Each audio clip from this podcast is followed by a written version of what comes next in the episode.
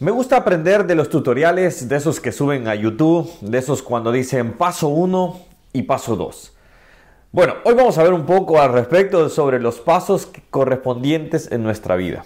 Vamos a ver, ahora vamos a iniciar a ver el libro de Nehemías, un hermoso libro, un, libro que lo vamos a descubrir, un libro donde nos vamos a dar cuenta. Acabamos de dejar eh, Esdras, estamos ahí recién, recién terminando Esdras, ya leímos, ya vimos todo al respecto. Ahora vamos a ver Nehemías.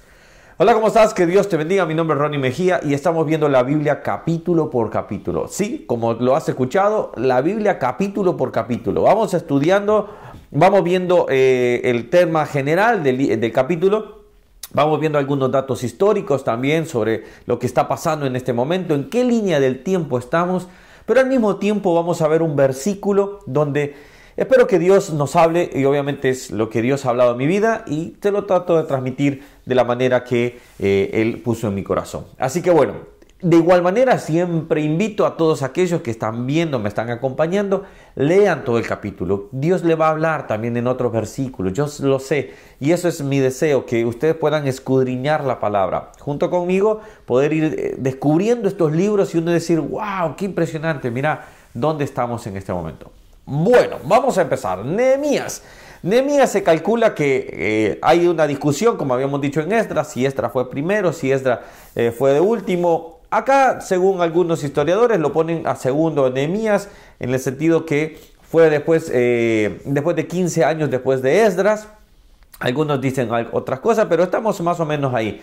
La línea del tiempo, para que nos ubiquemos, Nehemías es 150 años, aproximadamente 150 años después de la destrucción del templo. Es decir, eh, se destruyó el templo, se destruyó la ciudad y vino Nabucodonosor, se llevó en todo este proceso están los libros de Daniel, está por ejemplo, Daniel está involucrado acá también, al inicio de Nabucodonosor.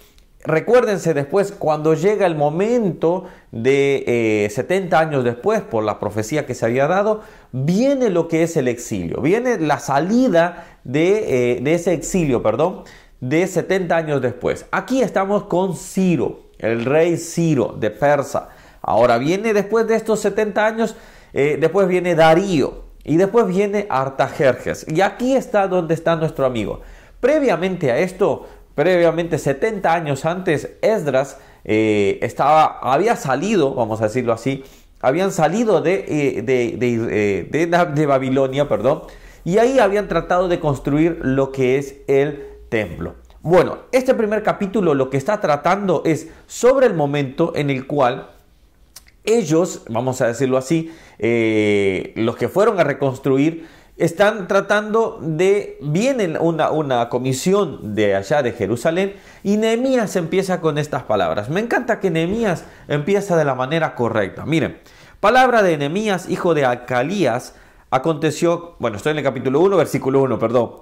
Aconteció en el mes de Kislu, en el, en el año 20, estando yo en Susa, o sea, Nehemías, capital del reino.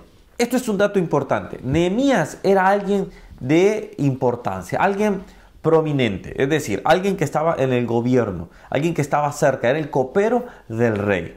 Miren, importantísimo, siempre Dios puede poner personas de su eh, interés, de su que los va a utilizar en lugares, en lugares estratégicos. Ahora bien, mira, dice versículo 2, que vino Anani, uno de los hermanos, con algunos varones de Judá, y les pregunté por los judíos que habían escapado eh, que habían quedado de la cautividad y por Jerusalén.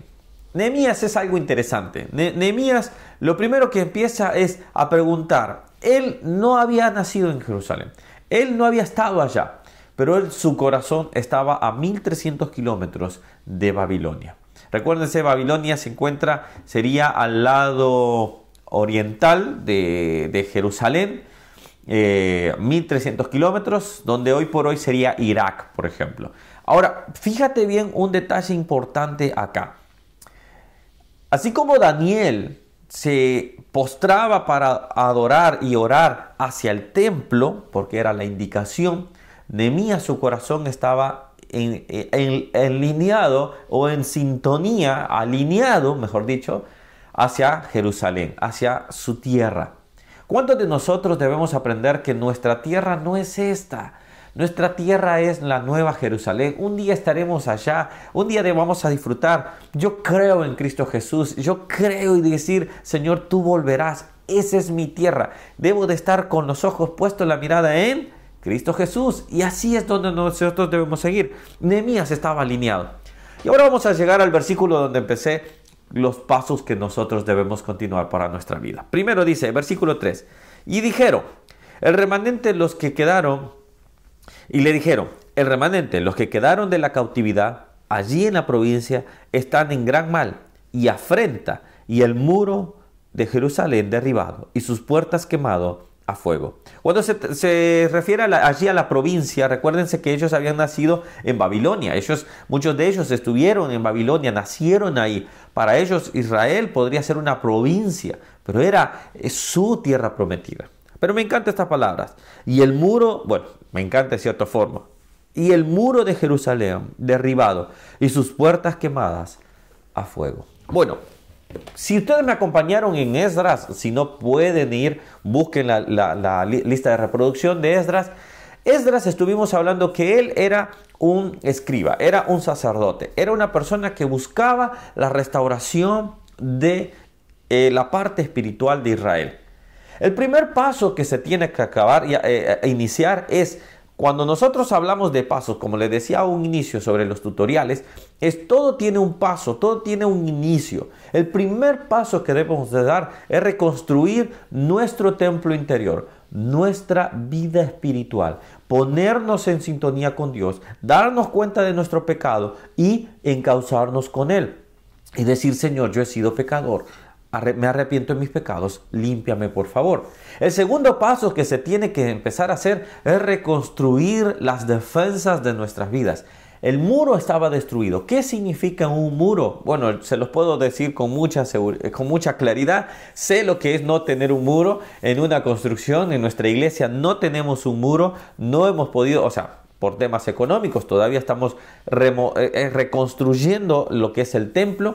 Pero el muro eh, lo, deja totalmente desprotegido, nos deja totalmente vulnerables, nos han robado muchas veces. Y este es el punto, que nosotros necesitamos reconstruir nuestras defensas, nosotros necesitamos reconstruir aquello que nos va a ayudar a defender, como la oración, como la lectura bíblica, como nuestra confianza en el Señor, y así sucesivamente, ir restableciendo los muros correspondientes. Nehemías, Esdras, ayudó a reconstruir la parte espiritual, el templo. Eso es algo primero. el, altar se tiene que reconstruir primero. Recuérdense eso que habíamos estudiado en Esdras. Y ahora Nehemías tiene la visión de parte de Dios de reconstruir los muros y la ciudad. Entonces, el primer paso, mi vida espiritual tiene que ser reconstruida. Mi altar tiene que ser levantado. Y mi segundo paso, las defensas, los muros, las cosas que me van a ayudar a contener aquellos embates también del enemigo. Pero recordemos que la Biblia dice también, Jesús dijo, y las puertas del Hades no prevalecerán contra la iglesia. No prevalecerán porque nosotros debemos de estar fortalecidos. nuestra vida espiritual tiene que estar fortalecida. Entonces mi pregunta es, ¿tu vida espiritual está fortalecida? Espero que sí. Bueno, acompáñame en Nehemías, vamos a seguir aprendiendo y así seguir viendo algunos datos interesantes, pero al mismo tiempo aprender de la palabra de Dios, cómo lo aplico y cómo lo llevo a práctica. Que Dios te bendiga y Dios guarde tu vida grandemente. Nos vemos el día de mañana, suscríbete al canal, dale a la campanita y así te avisa cada vez que subimos un nuevo video. Nos vemos mañana, chao chao.